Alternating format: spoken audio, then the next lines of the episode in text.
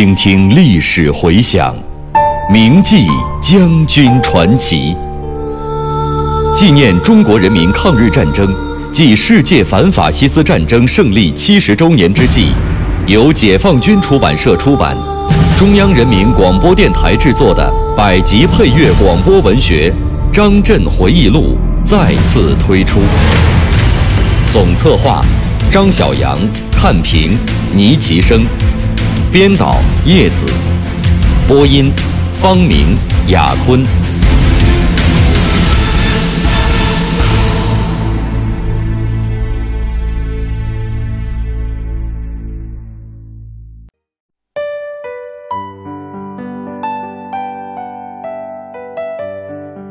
上甘岭已成为英雄的山，钢铁的城。上甘岭战役涌现出以黄继光为代表的一大批战斗英雄，绝不是偶然的。它是人民军队革命英雄主义精神的生动体现。一九五二年十二月五日上午，乘坐着彭总派来的他在志愿军司令部时使用的汽车。我们驶过了鸭绿江桥，进入了朝鲜境内。这是我第一次出国。新义州一带到处都是断壁残垣，饱受战争创伤。沿途所见，参加劳动的以妇女为多，几乎将近百分之九十。男人大概都参军或者之前去了。经过宣传的时候，遇到敌机空袭。但是司机很有经验，巧妙地躲过了敌机的轰炸。六日凌晨，我们安全地到达了志愿军司令部所在地贵仓。贵仓距离平壤较近，志愿军司令部是第五次战役后迁到这里来的。在贵仓，我见到了志愿军第二副司令员杨德志、政治部主任杜平、代参谋长张文洲。副参谋长王正柱等同志，我与德志同志自一九三七年抗大一别，已经有十五年没有见面了。如今战地重逢，更为亲切。他热情地向我介绍了志愿军的情况，我向他传达了彭聂两位首长的指示。我们在坑道里谈话，敌机频频来袭，警报不断响起。电灯时亮时灭，一片紧张的气氛。在这里，我还会见了朝鲜保卫相崔庸健与人民军政治局局长兼中朝联合司令部副政委朴一宇等同志。遵照聂代总长的指示，我就组织机关轮换和机关干部到朝鲜参战问题，与志愿军司令部的同志交换了看法。他们同意军委的意见，并且一起商定了兵团指挥机构由各大军区组织轮换的办法。遵照彭总的指示，兵团志愿军司令部的主要干部不实行轮换，但是考虑他们长期在坑道内工作，体力消耗大，过去虽然有休假办法，但是没有能够成为制度。有些干部也觉得不便提出。为了关心干部的健康，十二月七日，我在致彭聂首长并报毛主席的电报中，建议各将正副职配齐，并令美军可轮换回国休假一至三个月。这样既明确规定制度，又有正副职可以互换休假。关于志愿军一九五三年的兵员补充问题。我也与志愿军司令部的同志进行了商讨，大家的看法不完全一致。我带来的是在北京的时候，军委总参首长议论过的意见，计划补充十万人，但是志愿军司令部的同志坚持要增加二十四万人，其理由是估计明年我向敌人进行三次反击战，敌人向我攻击一次。以今年十月作战伤亡两万两千人计算，还需要补充八万八千人；其余八个月按每月伤亡一万人计算，还需要补充八万人，共计补充十六万八千余人，再加上入朝部队不满员，因此要求补充的数字比较大。我分析了朝鲜战局，认为如果能够吸取今年反击作战的经验，遇敌人以沉重的打击之后，将迫使敌人处于招架地位。明年的作战不论敌我攻击，以进行三个较大的战役计算即可。另外呢，我入朝部队均按编制满员换班，部队缺额不由志愿军司令部补充，这样明年补充十五万人。四可保持部队满员。意见之所以差别比较大，我感觉到主要是考虑问题的角度不完全一样。总参是从朝鲜战争的发展趋势来考虑兵员补充问题的，而前线指挥员则更多的是着眼于当前作战的需要，以确保获得胜利。着眼点不同，意见自然不一样。于是。我在十二月七日的电报中，将上述两种意见报彭聂首长并毛主席，请他们定夺。后来，朝鲜战局的发展证明，军委总参的考虑更为切合实际一些。对于一九五三年的作战方针问题，志愿军司令部同意以打击美国军队为主，但是当时在我军正面的南朝鲜军队较多。如果明年以三次换防计，采取换防前进反击，取得攻击经验后再进行整训，则可能又是打南朝鲜军队最多。为了解决这个矛盾，我和志愿军司令部的同志商量，认为可以采取缩短正面为美军的我军部队换防时间，再加上炮火重点配属，来解决重点打击美军的问题。并且提出，要实现打疼美军的目的，就必须有充足的兵员与弹药供给，要实行连续的战术反击，使得敌人没有喘息的余地。当时，志愿军代司令员兼政委邓华在北京，我电请彭聂首长与他当面研究。志愿军作战业务会议于十二月九日召开。出席会议的有各军司令部门领导同志，共计二十多人。第一天，志愿军司令部作战处长杨迪报告了志愿军十八个月来转入阵地防御战的情况。代参谋长张文周介绍了朝鲜战场敌军演变及秋季攻势和作战部门如何发挥作用的问题。我介绍了对目前朝鲜战局发展打拖和。这三种情况的预测，并根据彭聂首长的指示精神，提出今后司令部工作应注意的事项。最后由杨副司令员做朝鲜战场情况和对今后形势估计的报告。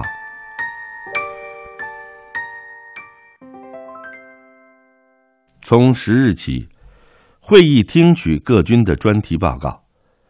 三十九军报告了防御作战时期的中心工作，六十四军介绍了永久工事的构筑情况，十二军着重汇报了反击作战中作战部门的工作问题，四十七军、六十军报告了采取实战教育练兵的经验，铁道兵团报告了铁道战线的经验，装甲兵指挥部谈了坦克部队与各部的关系以及使用坦克的建议等等。在朝鲜前线听取这些宝贵的作战经验，使得我很受启发。这些经验说明啊，凡是必须坚守的战略要地，只要有坚固的攻势、绵密的火力、机智的指挥和顽强的意志，是完全可以粉碎敌人的猛烈进攻而守住阵地的。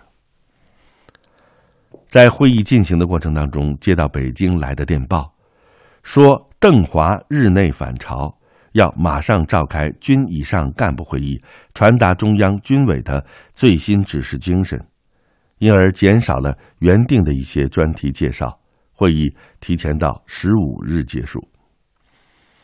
邓华同志十四日返回贵仓，次日，他在作战业务会议的最后一天传达了党中央毛主席的指示精神。原来，十二月初，党中央毛主席根据各方面的情况，对于美国大选后朝鲜战争的形势作出分析判断，要求志愿军应从肯定敌人登陆、肯定敌人要从西海岸登陆、肯定敌人在清川江至汉江间登陆这一基点出发，来确定我之行动方针，并且指出，时间应该准备在春季。也可能更早一些，下决心在朝鲜西海岸部署反登陆作战。十二月九日，毛主席曾明确电示志愿军：因估计敌已决策在汉川至清川江线登陆，并在积极准备中，我方必须火急准备对敌粉碎其登陆计划。艾森豪威尔当选总统之后，十二月初到朝鲜视察。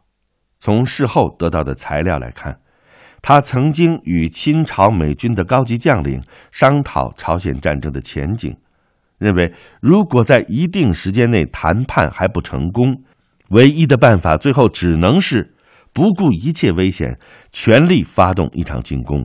小规模进攻是不可能结束这场战争的。艾森豪威尔离开朝鲜时就声称，要以行动而不是以语言来打破僵局。中央对朝鲜战局的判断以及意图都很明确，需要抓紧落实。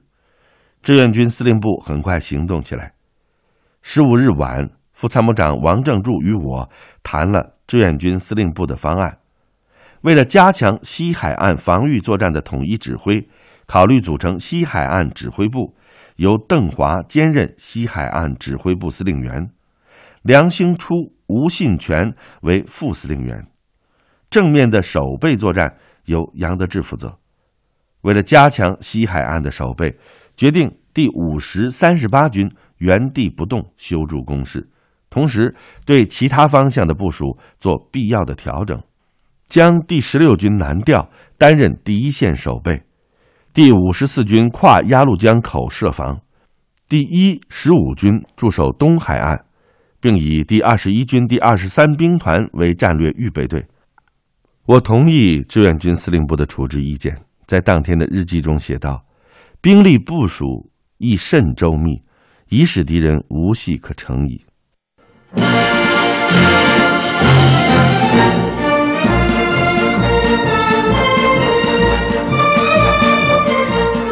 奉命进京，在军委作战部的岁月里，在抗美援朝的战场上，萧瑟秋风，今又是换了人间。一位将军亲自描绘建军第一张蓝图的记忆。我是蒲存昕，我是王刚。您现在收听到的是百集广播纪实作品《张震回忆录》第六章，在军委作战部。题记演播：牟云，主讲人李野墨。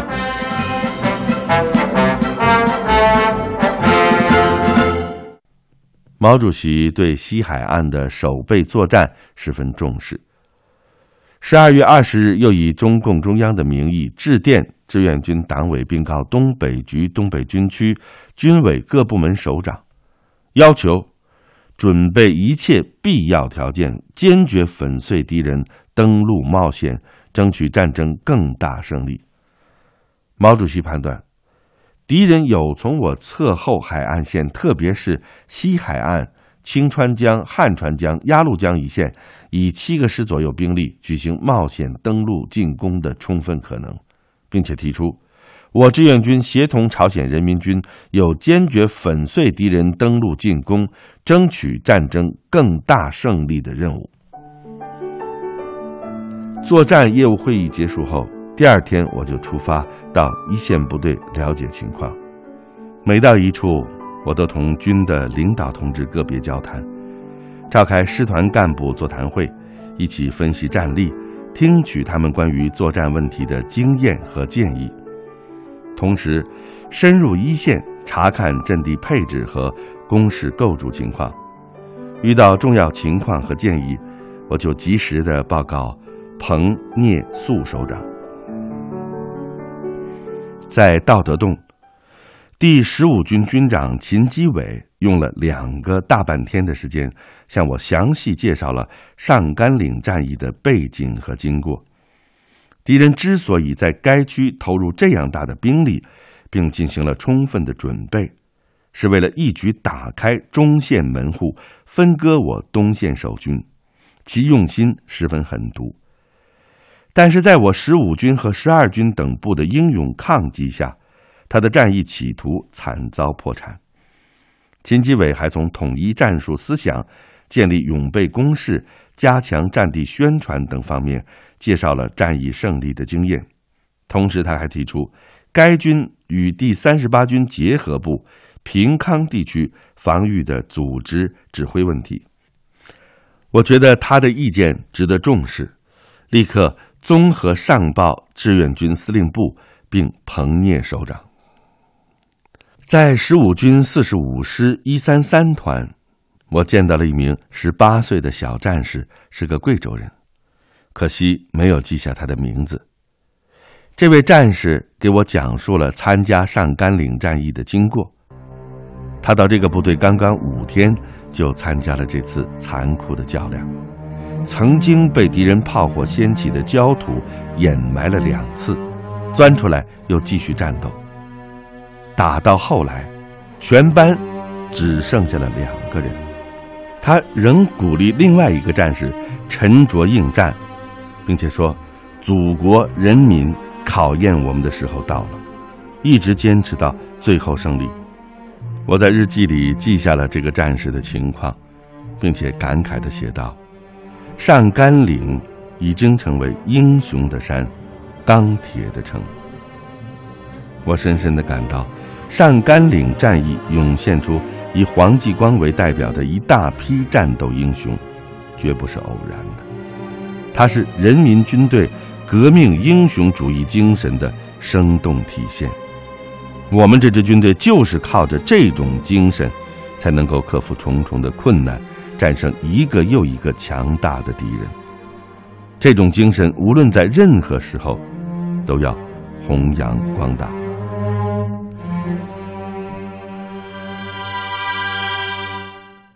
我来到上甘岭的时候，该地区的防务已经移交给第二十四军。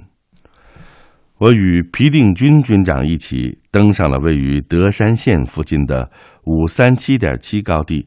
和平康东南的武圣山主峰，我看到敌我对峙已成焦灼状态，相距最近点仅三十米，看来双方都是志在必争。我方第一线阵地甚为坚固，但第二线阵地甚弱，尚未完成战斗准备。前沿部队饮水十分困难，激战时更无法解决。运输已经占有重要的地位，而且消耗惊人。运输中的伤亡也很大，几乎占到了战斗伤亡的一半。我感到，在这种情况下，阵地防御作战将会有很多新的特点，在战术思想上也要有新的变化。从武圣山返回之后，我就想到的一些问题，拟成电文，向彭聂肃首长并军委。志愿军司令部报告，并且提出了具体建议。在调研期间，我还到了开城。开城位于汉川江畔，历史上曾经是高丽王朝的首都，在朝鲜战争中具有重要的地位。因为是中立区的关系，受到的破坏比较少，城市人口也比较多。我参观了来凤庄。这是朝鲜战争开始和平谈判的第一个会场。从一九五一年七月十日起，中朝谈判代表与美国和南朝鲜一方在这里进行了艰苦的斗争。前线是流血的战场，而这里是不流血的战场。在开城，我还就便参观了太祖陵，这儿埋葬着高丽王朝的第一位皇帝。陵园内还有我国清朝同治十一年的匾额，各种介绍也均有中文说明，可见中朝文化交往源远流长。在朝鲜前线阵地的坑道里，迎来了一九五三年的第一个黎明。元旦那天，我和战士们一起用收音机收听祖国的声音。《人民日报》发表新年献词，强调在新的一年里，把夺取抗美援朝战争的胜利摆在全党全国工作的首位。大家无比激动。决心以实际行动夺取战争的最后胜利，作为献给祖国人民的最好礼物。一月二十一日，我赶回贵仓，第二天参加了志愿军党委会。邓华代司令员在会上介绍了到西线视察的情况，进一步研究作战方案。我也就便汇报了在部队所了解到的情况。